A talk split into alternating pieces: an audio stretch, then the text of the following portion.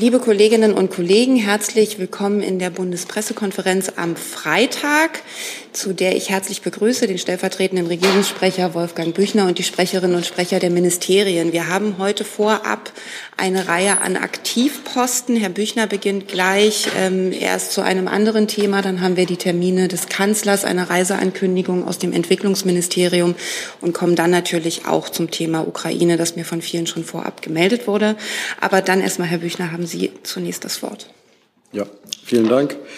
Guten Tag. Ähm, heute findet erstmals die Gedenkveranstaltung der Bundesregierung zum Nationalen Gedenktag für die Opfer terroristischer Gewalt von 13 bis 14 Uhr im Kronprinzenpalais in Berlin statt. Aufgrund der anhaltenden SARS-CoV-2-Pandemie und den damit einhergehenden Einschränkungen wird diese Gedenkveranstaltung jedoch ohne Gäste stattfinden. Die Veranstaltung kann über einen Livestream unter www.protokoll-inland.de mitverfolgt werden. Es werden eine Gebärdensprachdolmetschung und eine Untertitelung verfügbar sein. Für die Bundesregierung spricht die Bundesministerin des Inneren und für Heimat, Nancy Faeser. Die Hauptansprache hält der Präsident des Bundesverfassungsgerichts, Professor Dr. Stefan Habart.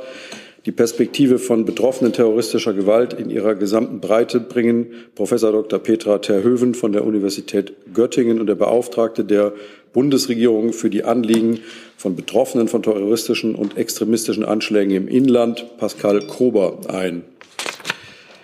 Darüber hinaus nimmt Bundeskanzler Scholz im Rahmen seiner Reise nach Versailles um 16 Uhr an einer Zeremonie anlässlich des Europäischen Gedenktags für die Opfer des Terrorismus auf Einladung des Präsidenten der Französischen Republik, Herrn Emmanuel Macron, teil. Das Bundesministerium des Inneren und für Heimat hat anlässlich des Gedenktags am 11. März 2022 die bundesweite Trauerbeflaggung der Dienstgebäude des, Bundestag, des Bundes angeordnet. Das Dann schaue ich erst mal in den Saal. Gibt es zu diesem Thema Fragen? Herr Jung? Herr Büchler, können Sie uns sagen, wie viele Opfer terroristischer Gewalt es in Deutschland gab bisher? Das müssten wir nachliefern.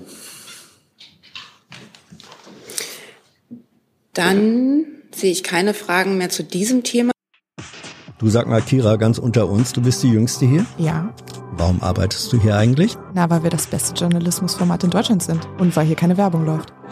Und woher kommt die Kohle für dein Gehalt? Per Banküberweisung oder PayPal von den Leuten, die uns zuschauen oder zu hören. Wie das geht? Seht ihr in der Podcast-Beschreibung. Dann würde ich vorschlagen, machen wir direkt weiter mit den Terminen des Kanzlers. Gerne. Wie immer freitags hier der Überblick über die Termine des Bundeskanzlers in der kommenden Woche. Ich möchte auch heute wieder vorwegschicken, dass die Lage aufgrund des russischen Angriffs auf die Ukraine dynamisch bleibt und sich daher immer noch etwas kurzfristig ändern kann. Der Bundeskanzler wird am kommenden Montag, dem 14. März, zu einem Antrittsbesuch in die Türkei reisen und in Ankara mit dem türkischen Staatspräsidenten Erdogan zu Gesprächen zusammentreffen. Im Anschluss an die Unterredung ist eine gemeinsame Pressekonferenz geplant. Am Dienstag, den 15. März äh, um 10.30 Uhr besucht der König von Jordanien, Abdullah II. bin al-Hussein, den Bundeskanzler im Kanzleramt. Im Anschluss gegen 12 Uhr ist eine gemeinsame Presseunterrichtung geplant. Anschließend lädt die Zeitung Die Welt am Dienstagmittag wieder zu einer Diskussionsveranstaltung mit Vertretern der Wirtschaft ins Axel Springer Haus in Berlin ein. Der Bundeskanzler hält dort gegen 13 Uhr ein kurzes Impulsstatement und nimmt anschließend an einer Diskussionsrunde teil. In seiner Rede wird er voraussichtlich auf die, aktuelle, auf die aktuellen wirtschaftspolitischen Themen eingehen. Die Veranstaltung ist nicht presseöffentlich. Am Mittwochmorgen findet wie gewohnt unter der Leitung des Bundeskanzlers die Kabinettssitzung statt, dieses Mal aber bereits um 8 Uhr. Danach kommt das Kabinett ab 9 Uhr bis 12 Uhr zu einer Klausurtagung im Bundeskanzleramt zusammen. Auf der Tagesordnung stehen verschiedene innen- und außenpolitische Aspekte zum Ukraine-Konflikt. Am Mittwochabend um 19 Uhr wird der Bundeskanzler die Ministerpräsidentin der Republik Finnland, Sanna Marin, im Bundeskanzleramt empfangen. In dem Gespräch im Rahmen eines Abendessens werden neben dem Krieg in der Ukraine europapolitische Fragen im Mittelpunkt stehen. Statements mit Fragen sind direkt An nach Ankunft um 19 Uhr geplant. Wie bei der letzten Videoschaltkonferenz Mitte Februar am 16.02. vereinbart, werden Bundeskanzler Scholz und die Regierungschefinnen und Chefs der Länder am kommenden Donnerstag, den 17. März, wieder zusammenkommen, um über die Pandemielage zu beraten. Angesichts der dramatischen Situation in der Ukraine wird auch dies ein wichtiger Besprechungspunkt des Treffens von Bundeskanzler Scholz mit den Regierungschefinnen und Chefs sein. Das Gespräch wird als hybride Sitzung stattfinden. Es beginnt um 14 Uhr. Im Anschluss findet wie gewohnt eine Pressekonferenz des Bundeskanzlers gemeinsam mit dem Vorsitzenden der MPK, Ministerpräsident Wüst, und der Co-Vorsitzenden der regierenden Bürgermeisterin in Berlin, Frau Giffey, statt. Ebenfalls am Donnerstag nimmt der Bundeskanzler an einer Veranstaltung der Friedrich-Ebert-Stiftung zum 100. Geburtstag Egon Baas teil. Um 19 Uhr wird der Kanzler das Lebenswerk von Egon Bahr in einer Rede würdigen. Am Freitagnachmittag besucht der Bundeskanzler das Deutsche Forschungszentrum für künstliche Intelligenz, DFKI, in Kaiserslautern, begleitet von Ministerpräsidentin Malu Dreyer, dem geschäftsführenden Direktor des Forschungszentrums, Professor Andreas Engel und dem Oberbürgermeister von Kaiserslautern, Dr. Klaus Weichel, erhält der Kanzler einen Einblick in die Technologieinitiative Smart Factory KL. Das Forschungszentrum für KI initiiert, realisiert und unterstützt zahlreiche Aktivitäten, um verlässliche und vertrauenswürdige KI aus Deutschland und Europa im internationalen Wettbewerb ganz vorne zu platzieren. Die herstellerunabhängige Technologieinitiative Smart Factory KL wurde 2005 als gemeinnütziger Verein gegründet, um erstmals Akteure aus Industrie und Forschung in einem Industrie 4.0 Netzwerk zusammenzubringen und gemeinschaftliche Projekte zur Fabrik der Zukunft durchzuführen. Im Anschluss wird der Bundeskanzler das Polizeipräsidium Westpfalz in Kaiserslautern besuchen. Dem Bundeskanzler ist es ein wichtiges Anliegen, seine Wertschätzung für die wichtige Arbeit der Polizistinnen und Polizisten zum Ausdruck zu bringen die gerade auch in herausfordernden Zeiten wie diesen täglich für unsere freiheitlich-demokratische Gesellschaft und unseren Rechtsstaat, notfalls sogar unter, Einsetzung ihrer, unter Einsatz ihrer eigenen Gesundheit einstehen. Er wird sich vor Ort über die aktuelle Arbeit der Polizei, insbesondere auch in Zeiten der Pandemiebekämpfung, informieren und an den schrecklichen Mord der Polizeianwärterin und des Polizeibeamten am 31. Januar 2022 im Landkreis Kusel erinnern. Die Ministerpräsidentin und der Innenminister von Rheinland-Pfalz werden den Bundeskanzler bei diesem Termin begleiten. Soweit zu den Terminen der kommenden Nehmen wir gleich die Reise des BMZ dazu. Vielen Dank. Bundesentwicklungsministerin Schulze wird am Montag die rumänisch-ukrainische Grenze besuchen, und zwar auf Einladung von UNICEF, einem langjährigen Partner der deutschen Entwicklungszusammenarbeit. Es geht dort vor allem um die Aufnahme und Betreuung von Kindern auf der Flucht. 50 Prozent der Flüchtenden sind Kinder, zum Teil ohne Begleitung ihrer Eltern. Die Ministerin wird einen sogenannten Blue Dot besuchen. Das ist eine sichere Anlaufstelle für Kinder an der Grenze. UNICEF kümmert sich dort neben der akuten Versorgung auch um die psychologische und soziale Betreuung der zum Teil traumatisierten Kinder, geht also schon gleich am Anfang auch die mittel- und langfristigen Bedürfnisse an. Für die Ministerin wird es darum gehen, sich ein Bild der Lage zu machen und mit UNICEF die Unterstützungsbedarfe rund um die Ukraine zu besprechen. Danke dafür. Weil das jetzt sehr viele Termine waren, gehe ich die nicht nochmal chronologisch durch, sondern frage einfach ganz offen, ob es Fragen zu den Terminen des Kanzlers gibt. Ich würde allerdings darum bitten, die Frage, die im Zusammenhang mit dem Themenkomplex Ukraine stehen, vielleicht zurückzustellen, weil dazu kommen wir danach direkt. Also gibt es Fragen zu den, ja, gibt es. Am Montag beim Besuch in Ankara, beziehungsweise ich gehe davon aus, dass es Ankara oder Istanbul sein wird, was denn außer der, des 1929er Montreal-Vertrags steht denn da auf der Agenda bei dem Besuch und können Sie da schon jetzt einen Ausblick geben? Das kann ich leider nicht. Wie üblich äh, greifen wir ja diesen Besuchen und auch den Gesprächen bei diesen Besuchen nicht vor. Ähm, was ich gesagt habe, es ist ja naheliegend, ähm, was auf der Tagesordnung steht. Ähm, aber darüber hinaus müssen wir den Besuch des Kanzlers abwarten. Wird der Kanzler die russischen Raketenabwehrsysteme in der Türkei thematisieren? Wie gerade schon gesagt, warten wir doch bitte den Besuch ab. Gibt es zu diesem Termin oder zu anderen Terminen weitere Fragen? Das sehe ich nicht. Dann wechseln wir zum Thema Ukraine. Da hat aber auch Herr Büchner uns noch etwas mitgebracht. Ja, zum Thema der Einreise von ähm, Flüchtlingen aus der Ukraine. Als Bundesregierung ist es uns in diesen Tagen besonders wichtig, dass die zu uns flüchtenden Menschen vor dem Krieg in der Ukraine schnelle Hilfe und vor allem zuverlässige Informationen erhalten über ihre Einreise und Aufenthalt in Deutschland. Insofern möchte ich die Gelegenheit nutzen und klarstellen, es ist falsch, dass eine Einreise oder eh etwaige Anmeldung bzw. Registrierung von Flüchtlingen aus der Ukraine nur in Berlin möglich sei. Das Bundesministerium des Inneren und für Heimat hat eine Rechtsverordnung erlassen, mit der aus der Ukraine Vertriebene im Bundesgebiet vorübergehend vom Erfordernis eines Aufenthaltstitels befreit werden. Sie ist am 9. März 2022 in Kraft getreten und ist rückwirkend zum 24. Februar 2022 anwendbar. Die Verordnung dient dazu, die Einreise und den Aufenthalt der Betroffenen bundesweit rechtssicher zu gestalten und die Möglichkeit und die erforderliche Zeit für die Einholung eines Aufenthaltstitels im gesamten Bundesgebiet zu geben und sie damit vor dem Hineinwachsen in einen unerlaubten Aufenthalt zu schützen.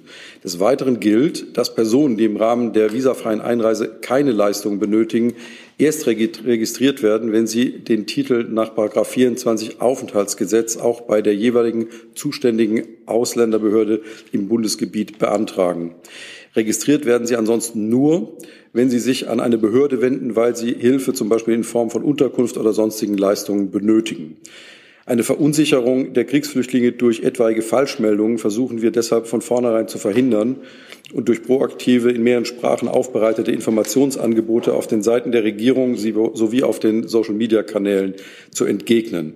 Explizit möchte ich auf die Webseiten deutschland.de, diplo.de, die Website des Auswärtigen Amtes, des BMI und auf die Seite der Staatsministerin für Migration, Flüchtlinge und Integration sowie auf bundesregierung.de hinweisen.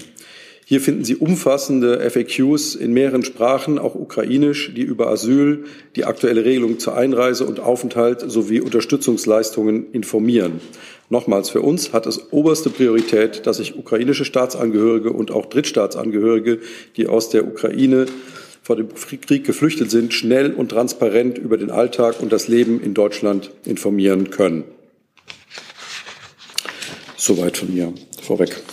Dann kommen wir zu Ihren Fragen zum Thema Flüchtlinge. Hatten mir, hatte mir unter anderem Herr Eckstein signalisiert, dass er fragen möchte.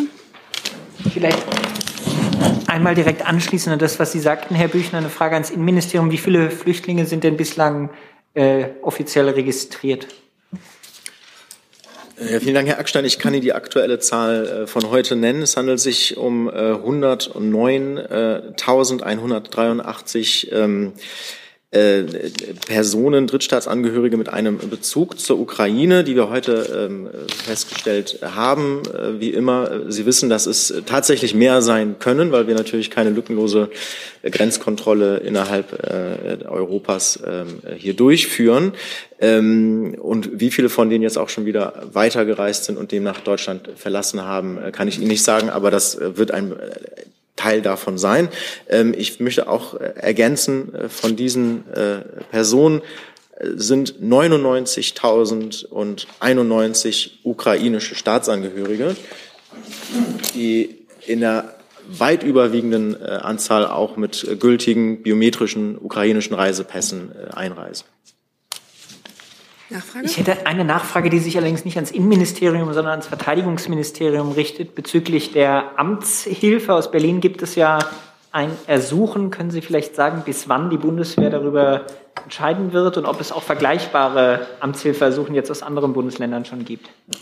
Danke für die Frage. Nach meiner Kenntnis haben wir bislang nur aus Berlin ein solches Amtshilfeersuchen, nach ehrlich gesagt erst seit wenigen Stunden. Da gibt es im Moment die Abstimmung. Wie Sie wissen, schon aus der Covid-Amtshilfe entscheiden wir sehr zügig über solche Anträge. Kann Ihnen da jetzt keinen Sachstand wirklich sagen. Betrachten muss man aber dabei natürlich auch, dass wir in der aktuellen Situation ja mit unserem Kernauftrag der Landes- und Bündnisverteidigung besonders gefordert sind. Wir erhöhen gerade unsere äh, Kräftedispositive, wie das im Militärischen so heißt, also unseren, unseren Footprint sozusagen an der NATO-Ost Ostflanke nochmal zusätzlich. Und äh, wir sind ja nach wie vor auch noch in der Covid-Amtshilfe tätig mit roundabout im Moment 3300 Soldatinnen und Soldaten. Das muss man auf dem Hintergrund sehen. Aber ansonsten läuft das Verfahren ganz klassisch und sehr gut eingeübt.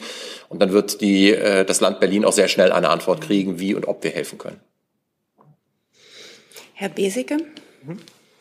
Eine Frage äh, zur Verteilung der ukrainischen Geflüchteten in Deutschland, aber auch in Europa. Wenn ich es richtig erinnere, hat Frau Faeser vorgestern beim Innenausschuss gesagt, beziehungsweise davon gesprochen, dass wir da momentan noch keinen festen Schlüssel brauchen, wie da verteilt wird, weil beispielsweise Hilfsbereitschaft so groß ist. Hat sich daran momentan schon was geändert oder worauf gucken wir da in Zukunft?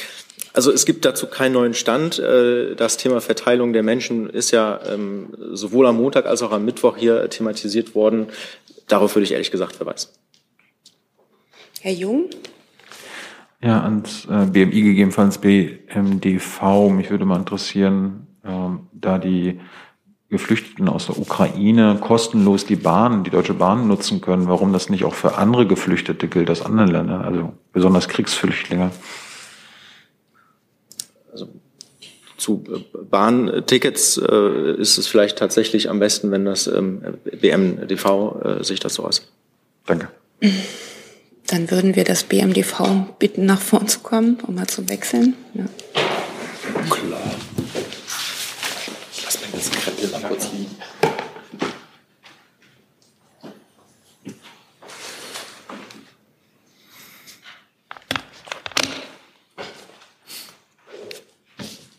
Ja, vielen Dank für die Frage. Es ist grundsätzlich so, dass für die kostenlose Einreise nach Deutschland und den Erwerb des Help Ukraine Tickets ein ukrainischer Ausweis oder ein ukrainischer Pass nötig ist. Ähm, es ist aber so, dass äh, gemeinsam mit den Partnerbahnen der DB und der Nahverkehrsbranche äh, man sich auf eine einheitliche Grundlage geeinigt hat und dort im Einzelfall äh, kulant mit nicht, äh, nicht ukrainischen oder mit Geflüchteten nicht ukrainischer Staatsbürgerschaft umgehen wird.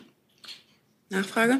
Das heißt, Sie, ähm, was heißt das konkret? Also, dass das alle, das, was ich gerade gesagt habe. dass es möglich ist, dass auch andere Kriegsflüchtlinge kostenlos die Bahn nutzen können, aber dass das nicht Standard ist. Warum ist es nicht Standard?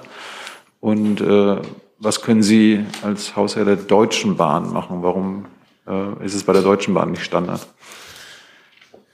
Das müssten Sie konkret bei der Deutschen Bahn nachfragen. Soweit ich weiß, ist es halt schwierig, die Dokumentationslage dort äh, herzustellen. Dann der Kollege in der Mitte. Ich würde mal konkret auf Ihre Voraussetzung des ukrainischen Passes zurückkommen. Ich weiß jetzt aus eigener Erfahrung, dass ein ukrainischer Pass nicht notwendig ist, um ein Ticket zu kommen. Das heißt, auch jeglicher Mensch, der mehr oder weniger kredibel darstellen kann, dass er ukrainische Geflüchtete er ist, kann ein Ticket erhalten. Jetzt stellt sich die Frage, warum widerspricht sich die, oder warum besteht, besteht ein Gegensatz in der, sag ich jetzt mal, im täglichen Gebrauch und den Anforderungen, die Sie kreiert haben, sag ich jetzt mal. Ich finde nicht, dass ein Gegensatz besteht, sondern bestätigt ja eher das, was ich gesagt habe gerade. Also, können Sie bestätigen, dass ein ukrainischer Pass nicht Voraussetzung ist für das Erhalten des Tickets? Das müssten Sie konkret nochmal bei der Deutschen Bahn nachfragen. Mein letzter Kenntnisstand ist, dass grundsätzlich ein Ausweisdokument nötig ist, dass man im Einzelfall dann aber jeweils gucken wird und kulant sein wird. Gibt es weitere Fragen zum Aspekt ukrainische Kriegsflüchtlinge? Das sehe ich nicht. Weitere Fragen sind mir signalisiert, aber ich nehme mal eine, die online gestellt wurde von Herrn Ayash. Er fragt, war die deutsche Diplomatie präsent bei den Gesprächen, die am Donnerstag zwischen dem ukrainischen und dem russischen Außenminister in der Türkei stattfanden? Ähm, gibt es Unterstützung, die Gespräche wieder aufzunehmen? Lautet die Frage. Oh, oh. Kann, also ganz grundsätzlich kann ich ja sagen, dass wir natürlich jede Form der Diplomatie, die dazu führt, dass, die, äh, dass dieser ähm, russische Angriffskrieg endet, äh, unterstützen und jegliche gewünschte Unterstützung seitens der Bundesregierung dafür geleistet wird. Ähm, Frau Sasse, wollen Sie noch? Ja, ich kann ergänzen, ähm, wir waren selbst nicht vor Ort, haben natürlich die Einschätzung all derjenigen, die vor Ort waren, zur Kenntnis genommen und stehen selbstverständlich in sehr engem Austausch, sowohl mit der Ukraine als auch mit der Türkei zu diesem Thema und auch, auch mit Russland. Ähm, die Außenministerin hat ähm, zuletzt am Abend des 8.3. mit ihrem äh, ukrainischen Kollegen gesprochen, auch mit ihrem türkischen Amtskollegen äh, steht sie, wie gesagt, in regelmäßigem Kontakt und hat ihn zuletzt letzte Woche persönlich in Brüssel getroffen. Ähm, das dazu. Herr Jessen, ist das direkt dazu oder ist es im weitesten Sinne Ukraine? Dann müssen Sie sich noch gedulden, denn der nächste auf der Liste ist Herr Merkam. Ja. Achso, aber Ukraine. Ukraine. Mhm. Ja, Ukraine-Thema ähm, Gerhard Schröder gibt es mittlerweile, ich weiß nicht, wer die Frage beantworten will, Kanzleramt oder Außenministerium, gibt es mittlerweile Erkenntnisse über das Zustandekommen äh, der Reise von Gerhard Schröder und seiner Ehefrau nach Moskau und eventuell auch mit wem da, zu welchem Ziel Gespräche geführt wurden? Das kommentieren wir nicht. Diese Gesam den gesamten Zusammenhang kommentieren wir nicht. Äh, dann Nachfrage ans Innenministerium, wenn es jetzt nicht, ich nenne es mal ein bisschen flapsig, eine Friedensmission war, in der Gerhard Schröder da unterwegs wär, äh, war, liegt dann nicht eventuell auch ein Verstoß gegen Sanktionsbestimmungen vor? Ich wüsste jetzt. Auch da würde ich jetzt erstmal sagen, dass, wie Sie ja schon gerade eingeleitet haben, es ist eine hypothetische Frage und auch dazu werden wir uns nicht äußern. Herr Eckstein? Ich versuche es trotzdem noch mal anschließend daran. Hatten Sie denn im Vorfeld Kenntnis von dieser Reise oder wissen Sie mittlerweile aus eigenen Quellen von der Reise oder kennen Sie auch lediglich die Presseberichte? Ich kenne nur die Presseberichte. Ähm, der Bundeskanzler hat sich ja gestern dazu auch eingelassen und gesagt, er kommentiert das nicht und deshalb werden wir das an dieser Stelle hier auch nicht anders handhaben. Herr Bäsicke möchte es aber noch versuchen. Ich versuche es mal beim BMI und frage einfach, ob äh, Sie Kenntnis darüber haben, ob äh, Herr Schröder bei seinem Besuch in Moskau vom BKA Personenschützern begleitet wurde oder wird. Ich glaube, ich schließe mich der Linie von Herrn Büchner an und äh, kommentiere dieses ganze äh, Vorgehen von Herrn Schröder heute nicht. Herr Jung? Unabhängig von der Reise, Herr Büchner, wann hatte der Bundeskanzler zuletzt Kontakt mit dem ehemaligen Bundeskanzler? Das kann ich Ihnen aus der Lameng nicht sagen. Das müssten wir dann, wenn, nachliefern. Dankeschön. Herr Eckstein? Nur noch einmal die Nachfrage ans Innenministerium, aber als Verständnisfrage auch. Herr Schröder hat Personenschutz, der ihn normalerweise auch bei Auslandsreisen begleiten würde? Das müsste ich ähm, nachreichen, ob äh, Herr Schröder aktuell noch Personenschutz auch im Ausland hat. Herr Jessen? kein Kommentarwunsch, sondern eine Lernfrage. Hielte es die oder hält es die Bundesregierung für sinnvoll und wünschenswert, über den Inhalt der Schröder-Gespräche in Moskau informiert zu werden? Netter Versuch, ich bleibe dabei. Ich werde zu diesem ganzen Sachzusammenhang mich hier nicht einlassen. Das ist aber jetzt eine neue Linie, weil es geht nicht um Kommentar, sondern es geht darum, eine Haltung der Bundesregierung zu erfahren. Die möchten sie aber nicht abgeben. Ich werde mich dazu nicht weiter einlassen. Herr Jung, noch mal dazu. Freut sich denn die Bundesregierung über jeden diplomatischen Versuch? Wie ich gerade gesagt habe, freut sich die Bundesregierung über jeden äh, diplomatischen Versuch. Also auch von Herrn Schröder? Zu Herrn Schröder sage ich nichts. Das, das schließt es ja logischerweise ein. Das ist Ihre Interpretation, der, zu der ich mich Logik. nicht einlasse. Zu diesem Thema sehe ich keine weiteren Fragen, auch wenn viele vielleicht die Antworten nicht zufriedenstellend fanden. das verstehe ich, aber. Ich zu anderen Aspekt. Äh, Thomas Wiegold fragt ähm, das Auswärtige Amt. Die von Russland erhobenen Vorwürfe in der Ukraine würden mit Hilfe des Westens Biowaffen entwickelt, richten sich auch gegen das deutsche Biosicherheitsprogramm, namentlich das Bernhard-Nocht-Institut. Und er fragt, sind solche Vorwürfe von Russland direkt an die Bundesregierung herangetragen worden?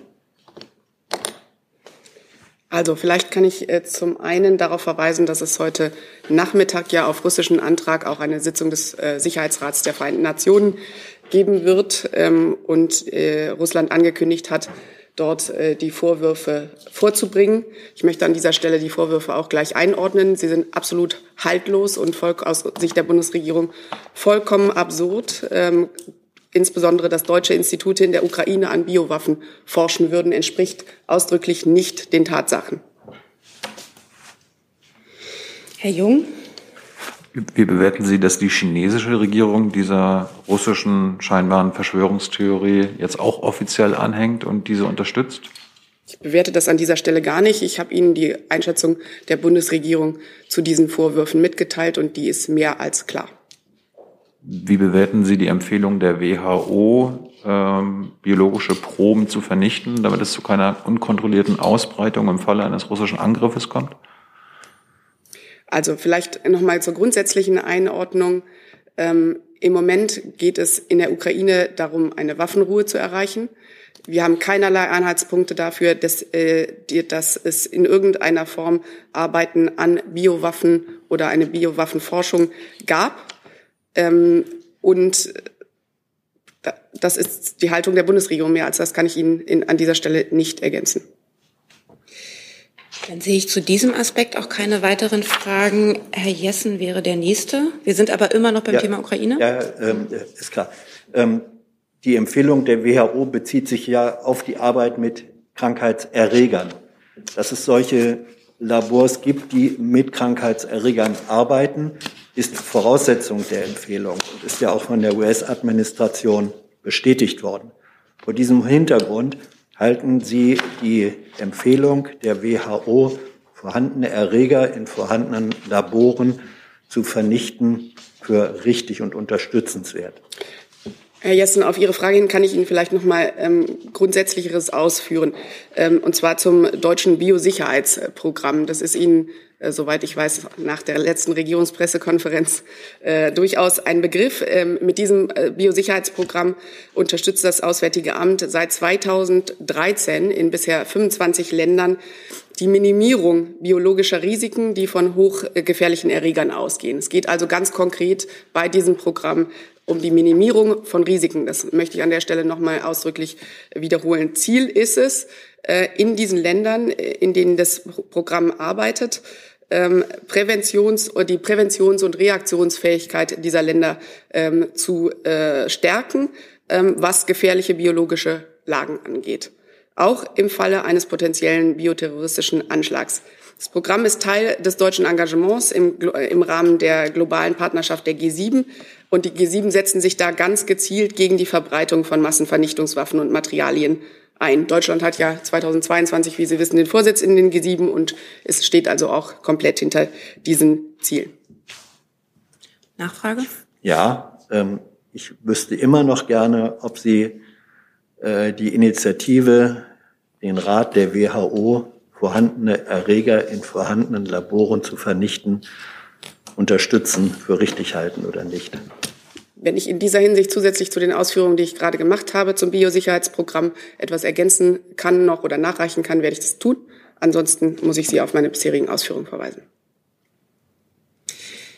Auf der Liste zum Thema Ukraine habe ich jetzt noch Herrn Jung, Herrn Viehweger und nochmal den Kollegen in der Mitte, stelle aber dann auch nochmal eine Frage online zu einem ähm, Aspekt, die richtet sich ans Innenministerium.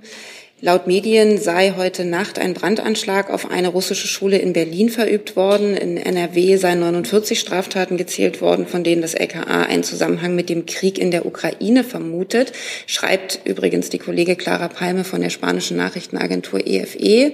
Und sie fragt, liegen Ihnen, liegen Ihnen Zahlen vor, wie viele solcher Straftaten es auf Bundesebene gegeben hat? Also vielleicht vorweg zu der ähm, Schule und dem Anschlag hier in Berlin. Ähm, wir äh, haben Kenntnis davon. Wir müssen hier auf die zuständigen Behörden in Berlin verweisen, auf die ähm, Ermittlung der äh, Polizei, gegebenenfalls Staatsanwaltschaft. Ähm, generell möchten wir zu diesem Komplex sagen, die Ministerin hat sich da selber schon dazu geäußert. Sie hat klar gesagt, dieser Angriffskrieg, den wir in der Ukraine beobachten, das ist Putins Krieg. Das ist nicht der Krieg der russischen Bevölkerung, das ist schon gar nicht der Krieg der russischstämmigen Bevölkerung hier in Deutschland. Und so nehmen wir das auch wahr. Wir sind mit den Sicherheitsbehörden ähm, im engen Austausch. Wir beobachten ähm, mögliche äh, Ereignisse, sei es russischfeindlich, sei es ukrainischfeindlich äh, hier in Deutschland. Ich kann Ihnen sagen, es handelt sich insgesamt äh, noch zum Glück um äh, niedrige Zahlen. Äh, wir haben ja auch äh, erhebliche ähm, Versammlungen, Demonstrationen ähm, erlebt in Deutschland äh, in den letzten Tagen und Wochen ähm, pro Ukraine. Auch diese Versammlungen sind friedlich, die sind gesetzeskonform abgelaufen. Also äh, wir haben das Thema äh, im Blick, aber wir können im Moment nicht feststellen, dass es irgendwie ähm, russisch feindliche ähm, Sicherheitsverletzungen ähm, in Deutschland gibt. Zu diesem Aspekt eine Nachfrage? Wladimir Jesipov, russisches Programm. Glauben Sie, dass sich das ändern könnte, wenn der Krieg sich anhält? Und es sind ja Teile der russischen Bevölkerung oder Teile der russischsprachigen Bevölkerung in Deutschland, die diesen Krieg auch unterstützen. Glauben Sie, dass äh, die Lage sich nochmal verändern könnte? Also das ist jetzt eine hypothetische Frage. Darüber äh, möchte ich jetzt äh, kein Wort verlieren. Ich kann nur sagen, dass die Sicherheitsbehörden äh, das sehr eng ähm, im Blick haben und auch sich untereinander austauschen. Wie gesagt, bisher können wir das nicht beobachten und der Krieg ist ja auch schon sehr massiv im Gange. Also Dann sehe ich zu diesem Aspekt keine weiteren Fragen. Herr Viehweger hat die nächste. Meine Frage geht um das Thema Wirtschaft, gegebenenfalls an Herrn Büchner oder eben Frau Dr. Baron. Wir hören aus der Wirtschaft doch durchaus dramatische ähm, Situationen, wo Unternehmen sagen, wegen der hohen Energiepreise müssen sie sich entweder entscheiden, quasi Schadenersatzzahlungen äh, zu zahlen, wenn man nicht produziert, oder eben mit Verlust zu produzieren. Äh, gibt es Überlegungen konkreter Natur in den Ministerien, gegebenenfalls auch in Abstimmung mit den Finanzen, wie man den Unternehmen helfen kann, mit Zuschüssen, mit Krediten äh, über die KfW. Ähm, wie schnell könnte so etwas gehen? Ähm, was muss auch gegebenenfalls mit der EU geklärt werden? Wolle? Kann die Frage gern, gern beantworten. Wir sind im engen Austausch mit der Wirtschaft. Äh, Minister Habeck hatte ja gestern zum zweiten Mal, am 3. Äh, März das erste Mal und gestern dann zum zweiten Mal den Austausch mit der Wirtschaft und, und den Verbänden gesucht, um sich über all diese Fragen natürlich und die Betroffenheit der Wirtschaft auszutauschen. Und ja, er hatte ja auch schon vor einer Woche angekündigt, dass wir an einem KfW-Kreditprogramm arbeiten. Diese Arbeiten laufen auch mit Hochdruck. Ziel ist es eben, da Instrumente zur Sicherung von Liquidität zu schaffen, um Unternehmen zu helfen, die von Sanktionen stark betroffen sind. Natürlich ist es rechtlich so, dass es bei Sanktionen keine vollständige Entschädigungspflicht gegenüber den Unternehmen gibt. Aber natürlich ist auch klar, dass wir Unternehmen, die stark betroffen sind oder die durch die Sanktionen und die Wirkung der Sanktionen in die Knie gezwungen werden, dass wir diesen natürlich helfen. Deshalb arbeiten wir aktuell an diesem KfW-Kreditprogramm. Der Rahmen und die Details dafür hängen sehr stark an den beihilferechtlichen Vorgaben, die wir beachten müssen. Die EU-Kommission hatte ja angekündigt, dass sie einen, einen Krise-Beihilfenrahmen schaffen will, ähm, ein, ein, ein neues Temporary Framework sozusagen angesichts der aktuellen Krisenlage in, in, in der Ukraine. Diesen Rahmen, dafür gibt es jetzt erste Vorschläge und anhand dieses Rahmens, was der Beihilferahmen erlaubt, werden wir die Unterstützung ausrichten das KfW-Kreditprogramm ist, ist das, ähm, woran die Arbeiten mit Hochdruck laufen. Ob anderes möglich ist, das müssen wir ganz genau anschauen, ob das vom Beihilferahmen gedeckt wäre. Aber die Arbeiten am KfW-Kreditprogramm, die laufen. Nachfrage? Nur mal ganz kurz, Sie hatten gesagt, es geht um Folgen der Sanktionen. Es gibt aber ja unabhängig auch Unternehmen, die einfach wegen der hohen Energiepreise, die durch das gesamte Thematik äh, schwer unter Druck sind, ist das auch ein Thema oder geht es nur um konkrete Sanktionswirkungen? Das, das ist auch ein Thema, weil auch das ja eine mittelbare Wirkung ist. Also die Preisreaktion, die wir aktuell sehen an, an den Kurzfristmärkten, die, die sehr stark ausgeschlagen sind, auch das sind ja ähm, Folgen ähm, der, der Sanktionspakete oder der, der ähm, Handlungen jedenfalls ähm, und des russischen Angriffs auf die Ukraine. Immer da, wenn es um Liquiditätsabsicherung geht, und das gilt für alle Branchen, gibt es eben die KfW-Instrumente und die KfW-Liquiditätssicherung. Und genau deshalb prüfen wir ein, ein solches KfW-Kreditprogramm, um eben Liquidität zu sichern. Und das wäre dann offen äh, für alle Branchen. Damit sind wir jetzt beim Aspekt Energiepreise, Wirtschaft, äh, würde ich sagen, ein, ein Hinweis an den Kollegen Wiedemann von Energate. Ihre Frage, meine ich, ist beantwortet. Wenn nicht, melden Sie sich gerne oder fragen noch mal konkret nach. Wir machen aber erstmal im Saal weiter bei Herrn Keller. Im Zusammenhang mit den Energiepreisen haben gestern die Transportunternehmen äh, einen Hilferuf gestartet dass viele kleine Transportunternehmen demnächst die Arbeit einstellen, weil sie den hohen Dieselpreis nicht äh, verkraften und äh, schlicht pleite sind. Dann könnten die Regale leer sein. Und sie haben äh, die Einführung eines Gewerbediesels eingeführt, bei dem mehr oder weniger die Mineralölsteuer wegfällt. Wer wäre denn dafür zuständig? Also das Wirtschaftsministerium hat an das Verkehrsministerium verwiesen, das Verkehrsministerium an das Finanzministerium. Könnte mich mal jemand aufklären, ob es da Überlegungen gibt und wer zuständig ist? Vielleicht beginne ich auch hier, also auch für die Logistikbranche gilt, was an unserer Zuständigkeit liegt, die Möglichkeit, kurzfristig Liquidität zu sichern. Auch hier wären die bewährten KfW-Instrumente eine gute Möglichkeit, weil sie eben durch die ähm, Garantie des Bundes ähm, 100 Prozent Garantien ermöglichen können und damit sehr kurzfristig Liquidität absichern können. Die, die Frage des Gewerbediesels ist tatsächlich eine Frage, die nicht in unserem Bereich liegt. Ähm, soweit ich es verstehe, geht es da um, um Zuschussfragen. Ähm, das äh, müssten eventuell die Kollegen beantworten, aber das, das ist nicht unsere Zuständigkeit. Wir kümmern uns aber auch an dieser Stelle um die Fragen von Liquidität durch die KfW. Dann schaue ich noch mal, ob es. Können jetzt die anderen zwei Ministerien mal sagen, wer zuständig ist? Ich schaue jetzt gerade bei den Ah, das, das Finanzministerium. Aber meinen Sie nicht, wäre es besser, wenn Sie nach. Dann sagen Sie es kurz. Ja. Finanzministerium sagen äh, zum, zum Thema äh, Gewerbediesel, das, das ist keine steuerliche Leistung, sondern ein Zuschuss. Da äh, wäre das Verkehrsministerium zuständig.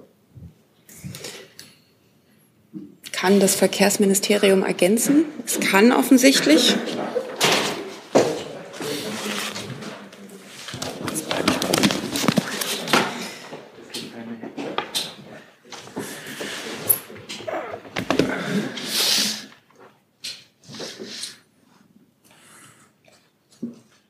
Ja, dann lassen Sie mich vielleicht zuerst sagen, dass wir da grundsätzlich innerhalb der Bundesregierung im Austausch stehen.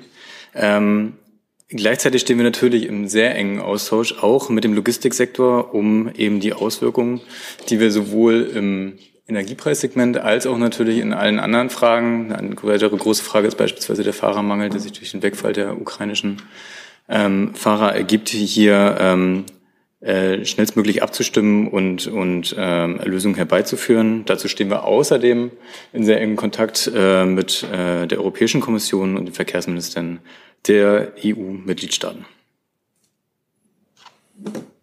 Herr Jung dazu? Frau Baron, können Sie uns den aktuellen Stand der Energie, äh, also der Gasreserve nennen? Mikro? Moment. Jetzt. Die Gasspeicherstände liegen äh, aktuell bei ungefähr 26 Prozent, EU-weit 27 Prozent. Ähm, das, das ist der aktuelle Stand dazu. Und wie Sie wissen, laufen bei uns ja die Arbeiten an allen Ebenen, die Unabhängigkeit von russischen Importen zu stärken. Wir hatten die Maßnahmen ja schon vermehrt genannt, haben Sie gestern ja auch nochmal aufgeschlüsselt, sowohl beim Ausbau erneuerbarer Energien als auch beim Gasspeichergesetz als auch bei den Themen ähm, Steinkohleimporte diversifizieren. All diese Arbeiten laufen.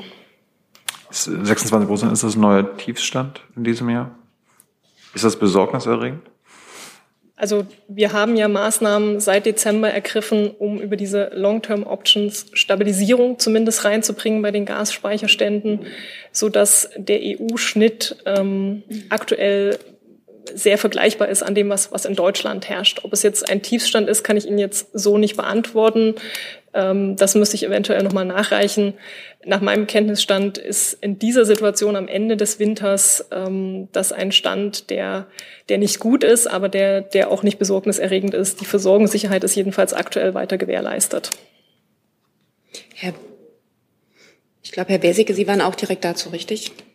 Ich würde nochmal zurückgehen zu dem Thema. Äh nee, Herr Besicke, wenn ich frage, ob es direkt dazu war, so. würde ich Sie bitten, nicht zurückzugehen. Dann ist Nein, Herr Merkam nämlich zuerst dran.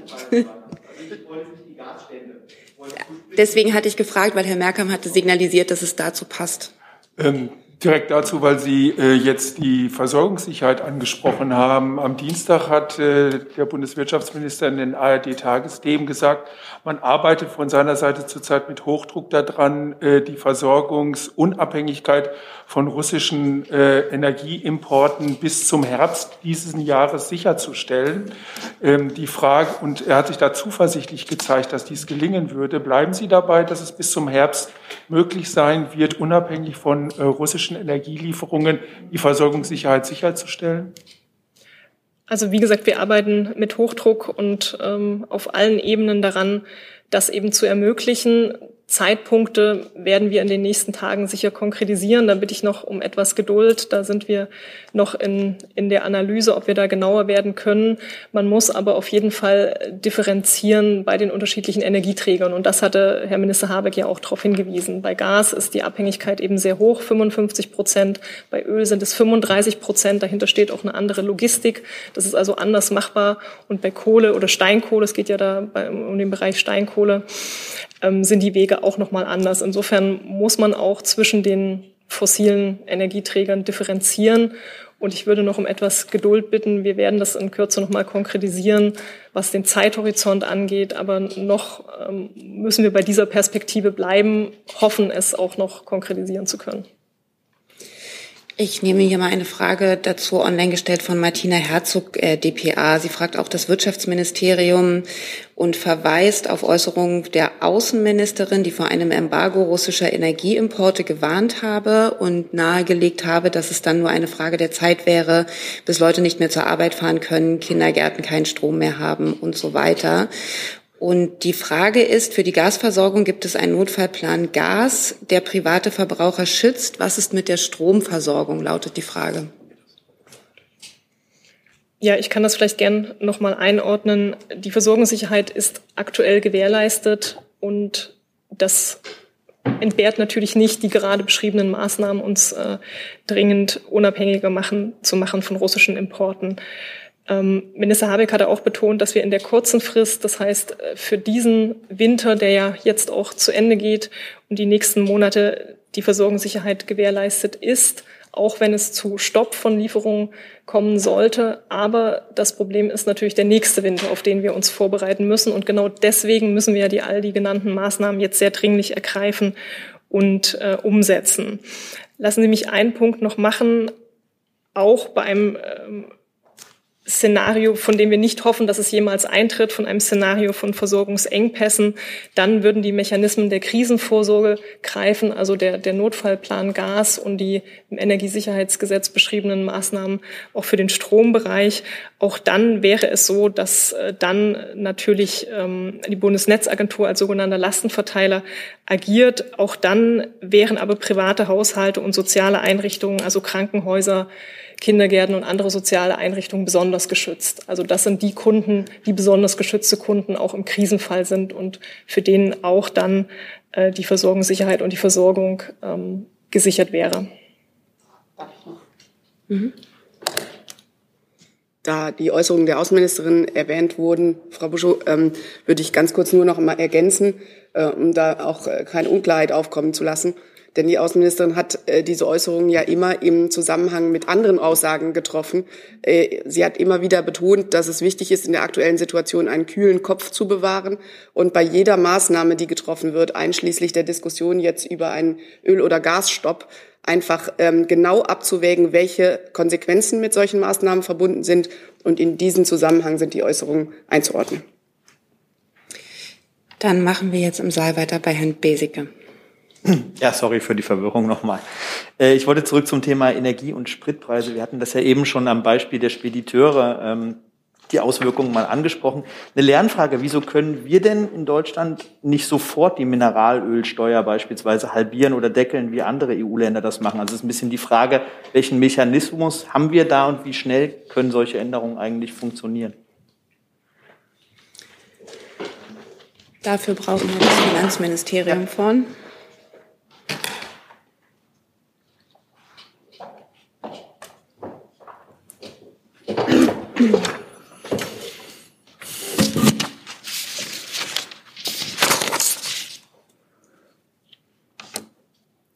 Vielen Dank ähm, für Ihre Frage. Lassen Sie mich ähm, noch einmal ganz allgemein sagen, dass es natürlich ähm, dem Bundesfinanzminister und auch der gesamten Bundesregierung ein wichtiges Anliegen ist, die Bürgerinnen und Bürger zu entlasten.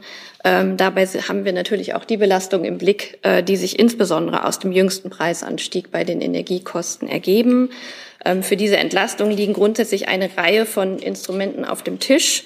Ähm, das geht von Maßnahmen zur Regulierung von Preisen bis zur Überlegung, direkt privaten Haushalten oder Unternehmen zu helfen. Ähm, dabei möchte ich auch noch mal darauf hinweisen, dass die Ampelkoalition durchaus eine Reihe von Entlastungen ähm, beschlossen hat, die für Arbeitnehmerinnen und Arbeitnehmer gelten, aber auch ähm, Bedürftige ähm, ähm, betreffen und auch äh, Rentnerinnen und Rentner. Ähm, da äh, gibt es durchaus Entlastung und wie gesagt, es liegen eine Reihe von Maßnahmen auf den Tisch. Zu den einzelnen Maßnahmen und konkreten Maßnahmen kann ich mich aber an dieser Stelle nicht äußern. Vielleicht trotzdem als Nachfrage, weil es beispielsweise auch aus der Unionsfraktion ja gefordert wurde. Also die Mineralölsteuer oder die Absenkung zum Beispiel der Mehrwertsteuer. Äh, ginge das theoretisch schnell oder haben wir einfach einen anderen Mechanismus als andere EU-Länder, die das relativ schnell gemacht haben? Wie gesagt, ich würde mich nicht zu einzelnen Maßnahmen äußern. Ganz oder ganz allgemein der Hinweis ist es so: Bei, bei der Mehrwertsteuer ähm, gibt es die europäische Mehrwertsteuersystemrichtlinie. Ähm, an die da müsste man im, ganz genau, je nachdem, äh, welche um welche Maßnahme es sich handelt, immer prüfen, ähm, ob eine etwaige Maßnahme im Einklang steht mit dieser europäischen Mehrwertsteuersystemrichtlinie. Ich kann Ihnen jetzt zu, zu Maßnahmen, die in anderen Ländern getroffen wurden, äh, kann, ich, kann, ich, kann ich nicht kommentieren, in, inwiefern diese in Einklang stehen. Aber zur Mineralölsteuer bei uns ja vielleicht. Dazu habe ich jetzt, glaube ich, ausgeführt. Jetzt schaue ich mal in die Runde. Mir wurden mehrere Nachfragen immer noch zu diesem Thema signalisiert. Jetzt gucke ich aber, wer hat auch eine Frage ans Finanzministerium, damit wir nicht stets und ständig den Sitzplatzwechsel haben. Das sehe ich nicht. Dann ist auf der Liste als nächstes, Herr Jessen, war Ihre Frage zum Bereich Energiepreise, Wirtschaft? Nein, aber zur Ukraine. Dann sind Sie danach dran. Sie hatten aber eine Frage. Vielleicht sagen Sie mal Ihren Namen, dann könnte ich Sie sogar das nächste Mal direkt ansprechen. Kurmeier von Euraktiv. Ich wollte jetzt noch mal konkret nachhaken ans AA. Wir haben jetzt den großen Themenkomplex Energie getoucht. Jetzt ist ja Habeck gerade in Schleswig-Holstein. Da wird auch Wasserstoff viel angesprochen, auch in der Importkomponente. Jetzt hat Frau Habeck vor zwei Monaten fast in Kiew damals ein Wasserstoffdiplomatiebüro versprochen. Jetzt wollte ich fragen, einerseits, was ist da davor, also, was ist da der Stand, äh, Errichtung des Büros einerseits und andererseits, äh, jetzt hat die EU einen Hydrogen Accelerator vorgeschlagen. Das bedeutet konkret was für den Aufbau der Wasserstoffwirtschaft in Deutschland? Das wäre die Frage dann ans BMWK. Ja, also vielleicht was die Äußerungen ähm, von Außenministerin Baerbock zum Thema Wasserstoff angeht und auch ganz konkret das Projekt äh, Wasserstoff in der Ukraine zu fördern, äh, haben Sie recht. Ähm, es wurde ähm, vor einiger Zeit dieses Wasserstoffbüro eröffnet, weil wir als Bundesregierung der Auffassung sind, dass äh, Wasserstoff ein Energieträger der Zukunft ist. Deswegen ist uns sehr daran gelegen, diesen Energieträger in aller Welt zu fördern.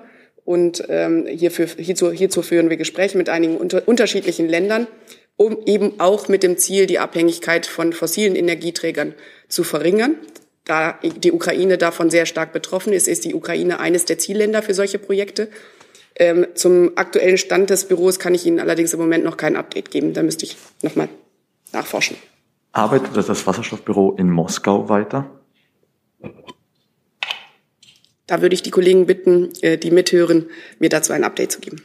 Ich habe hab bisher allerdings keine Anhaltspunkte, dass dem nicht so ist. Carsten Wiedemann von Energate hat sich nochmal gemeldet. Er fragt, das ähm, Wirtschaftsministerium plant die Bundesregierung direkte Beihilfen, in Klammern keine Kredite für die Unternehmen der Energiebranche. Und ich nehme noch seine andere Frage dazu, weil er zum Thema Notfallplan Gas nochmal nachfragt. Die energieintensive Industrie bitte darum, im Falle eines Falles ebenfalls prioritär versorgt zu werden. Plant die Bundesregierung Anpassungen am Notfallplan? Ist die Frage. Ich gehe vielleicht gerade noch mal auf die fehlende Frage ein von, von Herrn Kohmeier zu, zu Wasserstoff, die noch äh, gestellt wurde und kommt dann zu den Fragen von, von Herrn mhm. Wiedemann.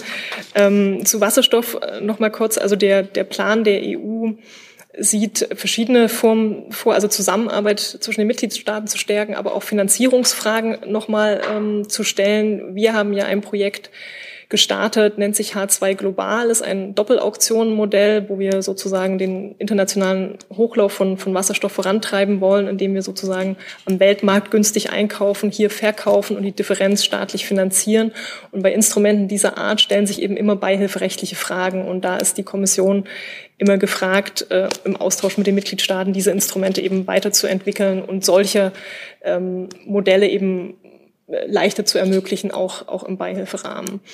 Dann zu den Fragen von, ähm, von Herrn, Herrn Wiedemann von Energate ähm, zum Gasnotfallplan, der existiert ja, der beruht auf der europäischen SOS-Verordnung aus dem Jahr 2018, ist auf unserer Website auch veröffentlicht und sieht klare Stufen vor, wie im Falle von Versorgungsengpässen vorgegangen werden soll und beschreibt da die Reihenfolge sehr klar. Und da ist es eben sehr klar dargelegt, dass ähm, wenn es einen solchen Krisenfall geben sollte, wie gesagt, von dem wir hoffen, dass er nie eintreten wird, dass dann ähm, besonders geschützte Gruppen immer versorgt werden müssen. Und das sind eben Krankenhäuser, das sind soziale Einrichtungen, dass deren Versorgung immer sichergestellt äh, werden muss und im Zweifel dann auch die Industrie abgeschaltet werden muss. Das sieht dieser Plan klar so vor und er beruht auf Vorgaben der Europäischen Union. Und dann nochmal seine Frage zu Energieunternehmen und ähm, Unterstützung in, für, für Energieunternehmen. Das, glaube ich, hatte ich beantwortet. Wie gesagt, wir sind dabei, den Bereich von KfW-Krediten ähm, in ein KfW-Programm zu gießen und dieses eben schnellstmöglich umzusetzen. Ob neben Krediten andere Instrumente möglich sind und auch dann andere Unterstützung für die Energiebranche oder für andere Branchen, die hart betroffen sind, das müssen wir prüfen auf, auf Basis des jetzt gerade vorgelegten europäischen Krisenbeihilferahmens. Und in diesem Rahmen müssen wir uns bewegen. Danke. Zum Thema Ukraine habe ich jetzt noch auf der Liste Herrn Jessen, Herrn Viehweger und eine Frage online und würde mit Blick auf die Uhr das Thema dann auch gerne verlassen, weil es zumindest noch eine Frage online gibt zum Thema Iran, die ich auch nicht hinten runterfallen lassen möchte. Herr Jessen ist der Nächste. Ich glaube, die Frage geht an Herrn Büchner. Social Media äh, Facebook und Instagram erlauben nach neuen Änderungen der Politik durch ihren Eigentümerkonzern Meta, ähm, dass Hass- und Mordaufrufe veröffentlicht werden gegen äh, russische Politiker und äh, auch Soldaten. Damit fallen sie hinter die eigentlich geltenden Hassrederegeln und die Löschroutine zurück. Ist die Bundesregierung besorgt darüber, dass äh, wirtschaftliche Konzerne ohne jegliche politische äh, Kontrolle sozusagen diese Politik nach eigenem Gusto verändern können und sich damit eben nicht als neutrale äh, Kommunikationsinstitutionen erweisen. Ich glaube, grundsätzlich kann man mal sagen, dass die Bundesregierung, und wir haben das hier an dieser Stelle auch in anderen Zusammenhängen jetzt in den vergangenen Wochen immer wieder gesagt, äh, sich ähm, ganz klar und scharf ähm, wendet gegen jede Form von Hassbotschaften, Mordaufrufen etc. in sozialen Netzwerken. Ähm, das war auch im Zusammenhang mit der Corona-Pandemie ein Thema, wie Sie wissen. Ähm, das wird nicht geduldet. Ähm, und ähm, äh, die, die, es, es, gilt in Deutschland Meinungsfreiheit. Es äh, kann jeder seine Meinung in Wortschrift und Bild äußern, wie er möchte. Ähm, aber ähm, äh, es gibt auch gesetzliche Bestimmungen, ähm, in denen diese Äußerungen ihre Grenzen finden. Und wenn die verletzt werden, ähm, dann machen sich diejenigen, die sich so äußern, strafbar. Äh, das ist erstmal unabhängig von dem, wie ähm, privatwirtschaftliche Unternehmen ihre Regeln gestalten. Und wie diese Unternehmen ihre Regeln gestalten, dazu möchte ich mich jetzt hier nicht äußern. Herr Viehweger. Entschuldigung, meine Frage ging nochmal zurück an Herrn Alexandrin. Sie hatten vorhin gesagt, dass Sie in Verbindung stehen mit der EU-Kommission und mit den anderen Ministerien der Bundesregierung. Meine Frage wäre nur, mit welchem Ziel? Ist das Ziel tatsächlich auch, Preise konkret ähm, zu beeinflussen oder äh, Beihilfen zu geben? Was ist das Ziel Ihrer Gespräche? Das Ziel ist, die Versorgungssicherheit in Deutschland zu gewährleisten. Entschuldigung, es war also nicht eine Frage der Unterstützung der Unternehmen. Es war die Frage vom Kollegen, deshalb fragte ich nochmal nach wie ich sagte, ne, also wir, wir reden ja hier um den Gesamtkomplex, können wir die Versorgungssicherheit in Deutschland aufrechterhalten. Und vor diesem Hintergrund hat er auch Herr, äh, haben aber waren ja diverse Verbände derzeit, auch aus der Logistikbranche. Wir kennen die aus den kritischen Infrastrukturen. Äh, dazu hatte sich Frau Dr. Baron äh, geäußert und ich kann hier gerne hinzufügen, dass all diese Gespräche natürlich geführt werden, um die Versorgungssicherheit in unserem Land herzustellen. Und dann eine letzte Frage zum Thema Ukraine nochmal von Herrn Ayash. Ich vermute am ehesten ans Innenministerium gerichtet. Liegen der Bundesregierung genaue Zahlen vor, wie viele Deutsche in die Ukraine gereist sind, um dort auf ukrainischer Seite zu kämpfen? Lautet die Frage. Ja, schon dreimal. Äh, zu dieser Frage haben wir uns hier auch schon ähm, geäußert. Deswegen ähm, laufe ich jetzt eventuell Gefahr, dass ich mich teilweise wiederhole. Ähm, vielleicht vorweg. Das BMI, die Bundesregierung wir haben ein sehr großes Interesse daran, die Ausreise von Extremisten in die Ukraine oder nach Russland zu Kampfhandlungen äh, zu verhindern. Und das tun wir auch. Wir haben äh, deutsche Extremisten äh, in Deutschland im Blick. Und ich kann Ihnen auch sagen, äh, dass wir Ausreisen, ich will jetzt hier keine Zahlen nennen, aber ich will Ihnen, ich kann Ihnen sagen, dass wir Ausreisen von kampfwilligen Extremisten verhindert haben, und zwar sowohl nach Russland als auch in die Ukraine.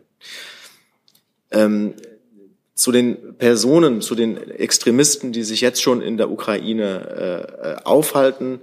Vielleicht nur so viel. Ähm, wir hatten ja mitgeteilt, dass es sich um eine niedrige, einstellige Zahl deutscher Extremisten äh, in der Ukraine handelt. Ich kann Ihnen heute sagen, dass ein Großteil davon schon wieder zurück in Deutschland ist.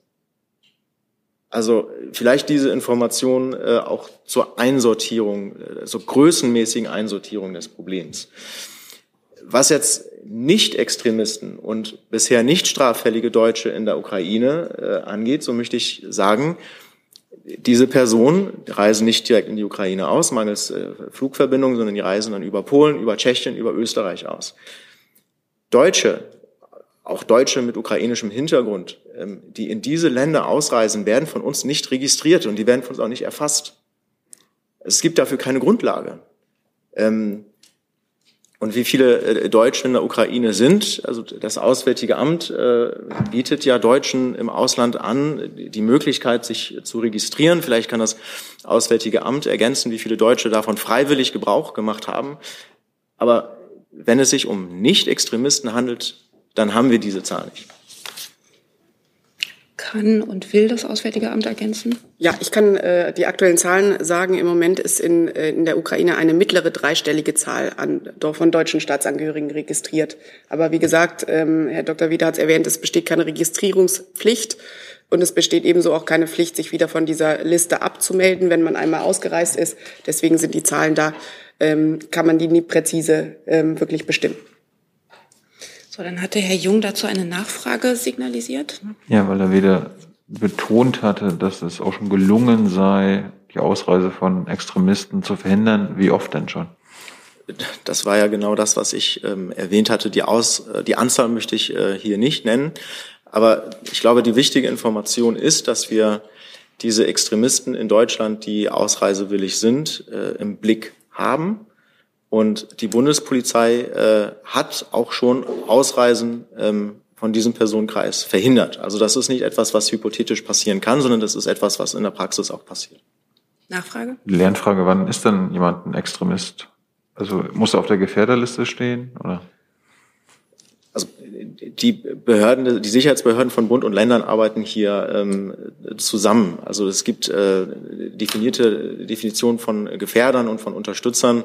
Ähm, ob sich das jetzt hier äh, deckt mit der Definition von Extremismus in diesem Kontext, kann ich gerne nachreichen.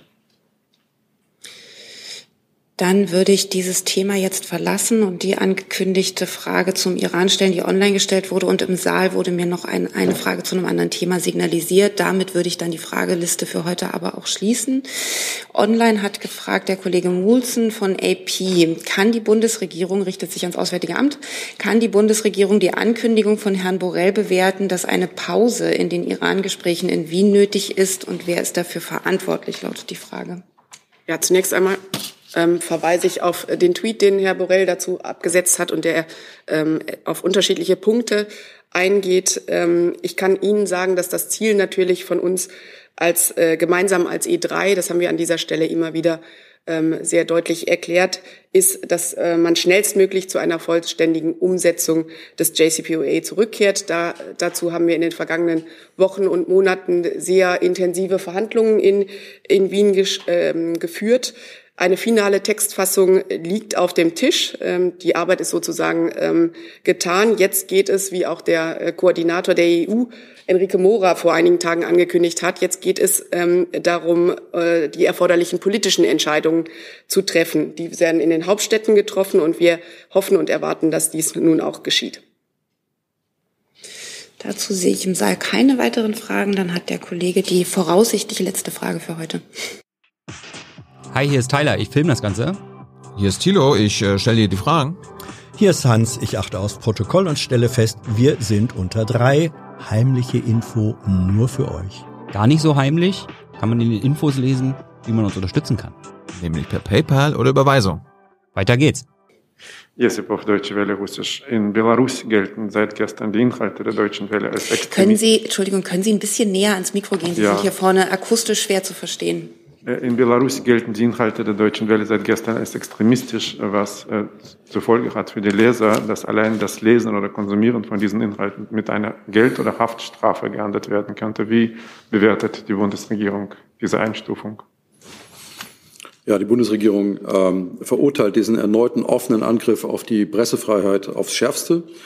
Die Bundesregierung sieht darin einen weiteren Versuch der belarussischen Behörden, unabhängige Stimmen mit allen repressiven Mitteln zum Schweigen zu bringen und eine faktische Berichterstattung zu verhindern, unter anderem über die Grausamkeiten des russischen Angriffskriegs äh, in der Ukraine. Die Bundesregierung betont, die Deutsche Welle ist in ihrer Berichterstattung, die rein journalistischen Kriterien folgt, völlig unabhängig.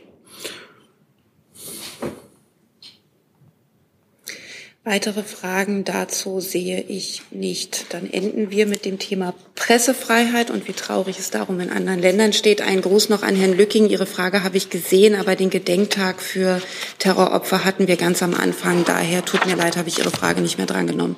Ich danke unseren Gästen fürs Kommen und äh, wünsche einen guten Start ins Wochenende.